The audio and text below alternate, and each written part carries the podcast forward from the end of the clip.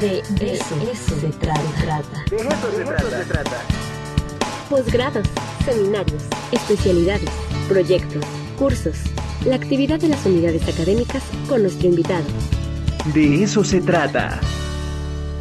Está con nosotros nuestro queridísimo Frank Loveland Smith. Frank, ¿cómo estás? Buenos días. A través de su, de su profeta, de su eh, oráculo, Calchas, pues dice, este, el, el, capitán, el jefe de la armada, Agamenón, tiene que sacrificar a su hija. Mm. Uh, simbólicamente es, ah, es, hasta cierto punto es válido, ¿verdad? Si los griegos quieren ir a conquistar otro pueblo, tienen que estar dispuestos a sacrificar a sus hijos, si no, mejor no vayan.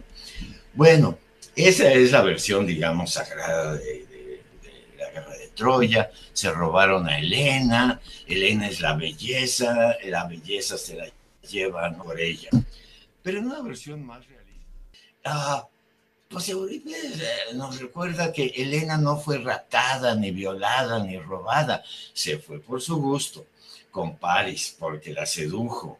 Este, hay, hay, en la obra de Ifigenia Naulide, dos veces se cancela la guerra de Troya, dos veces Agamenón dice, yo no voy a sacrificar a mi hija.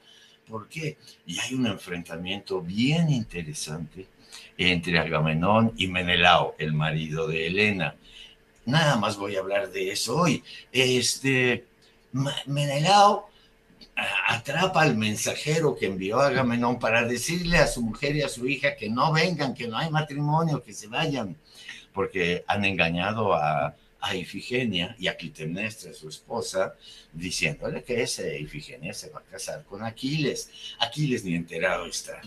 Eh, hay un enfrentamiento porque Menelao le dice, mira, mira este mensaje que mandaste, traidor a la patria, traidor a Grecia, traidor, no eres capaz de sacrificar tus hijos por la gloria de... Es decir, utiliza un lenguaje patriótico, nacionalista, mítico, en cierto modo, que hasta la fecha sigue moviendo a mucha gente a la guerra. Y lo que Agamenón le contesta es maravilloso. Le dice, a mí que, acuérdate que tú no cuidaste a tu mujer, se te fue. Y, y yo, ¿por qué? Por esta mujer facilona de Helena, voy a sacrificar a mi hija, la Virgen, 15 años, 14, tendrá una niña hermosa y linda, y termina conmoviendo a Menelao, y Menelao le dice, bueno, pues sí, por primera vez se define una obra de teatro, la guerra como una locura colectiva, ¿no? Que a todo mundo le pega y todo el mundo quiere ir a ella. Pero una vez que Menelao decide también cancelar la guerra, pues entonces ah, le dice a Agamenón algo que es siniestro realmente, siniestro. Le dice, no podemos. Si en este momento nos vamos y nos llevamos Ifigenia y nos regresamos a nuestra casa, Calchis, el que hizo el oráculo, que es mi enemigo, pues le va a decir al ejército, miren lo que pasó, y Ulises, que anda ardido porque no quedó de jefe, pues también va a decir, este Agamenón no quiso sacrificar a su hija. Van a venir tras de nosotros, van a matar a nuestras familias, eh, nos van a matar a todos, van a agarrar a Ifigenia, la van a traer y la van a sacrificar. Por el otro lado, esto es lo siniestro, ¿verdad? Si yo sacrifico a mi hija, pues mi hija es la única que se muere, yo sigo de jefe y ya no pasa nada. Y bueno, el resto de la tragedia es precisamente ese drama en el que Agamenón se da cuenta que por haber buscado el poder, no porque los dioses digan ni nada de eso, por haber buscado el poder, ya no se puede zafar, va a tener que sacrificar a su hija este, y no le queda de otra.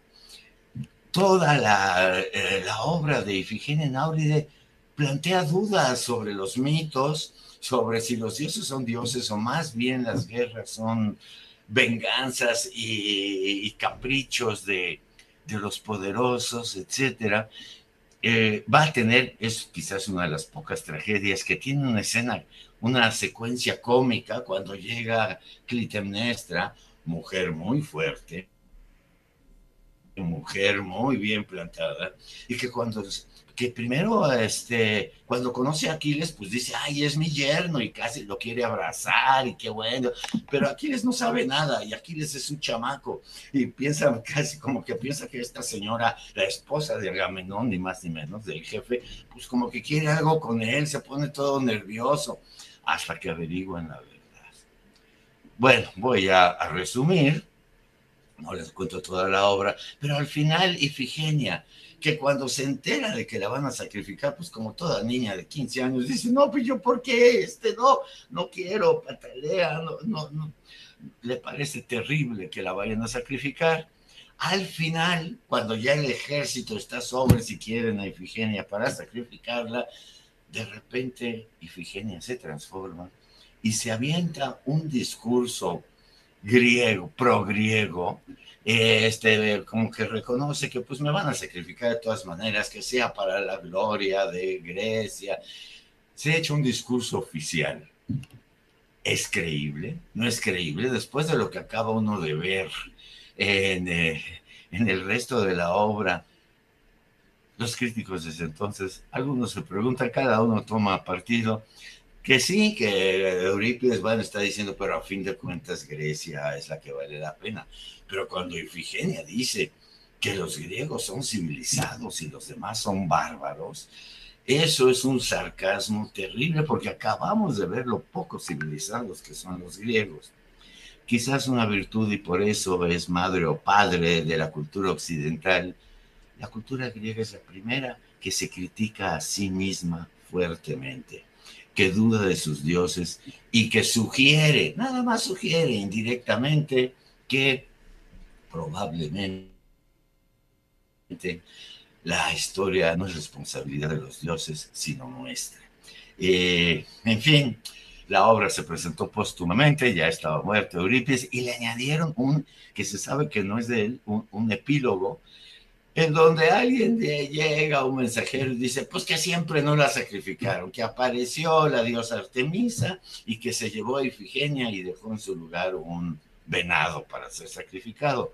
Este final, que nomás no va con el resto de la obra, fue escrito, dicen que a lo mejor por un nieto de Eurípides, pero el caso es que el Estado sintió que había que cambiar ese final, que había que meterle un algo que lo aligerara, y existían las dos versiones del mito, que si fue sacrificada o que si Artemisa se la llevó.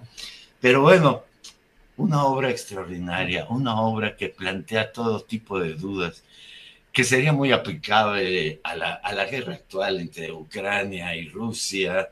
Este, ¿De qué se tratan las guerras? La primera obra, antiguerras.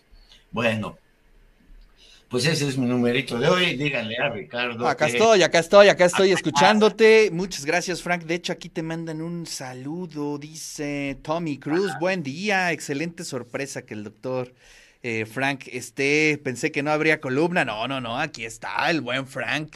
Eh, como todos los jueves. Ahora haciendo este pues este recordatorio de los clásicos, ¿no? Que es importante. A veces nos vamos como de finta pensando que los clásicos son aburridones. No, no, no, para nada. Y, qué bueno que lo retomas, Frank. Muy bien. Bueno, pues ya, este, pues viva Eurípides, el primer poeta, escritor disidente de la cultura occidental. Es, ah, es un gran autor, es, eh, como decía yo al principio, es el puente entre el teatro casi ritual de Esquilo y Sófocles y hacia el teatro más realista, más humano, humanista, ¿no? De, Eurípides. Eurípides fue muy criticado porque pues, sus dioses no eran dioses realmente, este, eran bastante deficientes a veces. En la obra de Orestes, por ejemplo, que termina en que Orestes ya va a matar a medio mundo, va a incendiar una ciudad, aparece Apolo y dice, ya, ya, ya, ya, baja la espada, pinche Orestes, ¿no? Este, los dioses son como, como, muy humanos, muy preocupados este, por lo que están haciendo los seres humanos, no por lo que hacen ellos. Entonces es una obra que vale la pena. ¿eh? Vale la pena leerla para notar que las tragedias no son tan... Ah, los temas siguen como siempre se ha dicho de los griegos, los temas que abrieron siguen presentes entre nosotros. La guerra es algo glorioso, eh, la manera de engrandecer un pueblo, o la guerra es una especie de locura colectiva que alguien impulsó el machismo de los griegos, ¿verdad? ¿Cómo se llevaron a la más bella de nuestras mujeres? Vamos allá, este. Y decimos, bueno, eso es mítico. Pero yo me pregunto qué hubiera pasado si una organización criminal secuestra a la esposa de Trump, allá en los años de Trump.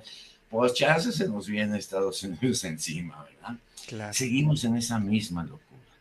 Y creo que Eurípides es un gran anunciador de lo que puede ser una cultura humanista, laica, que duda siempre de sus dioses. Maravilloso, querido Frank, muchísimas gracias. Te mando un, fuerte abrazo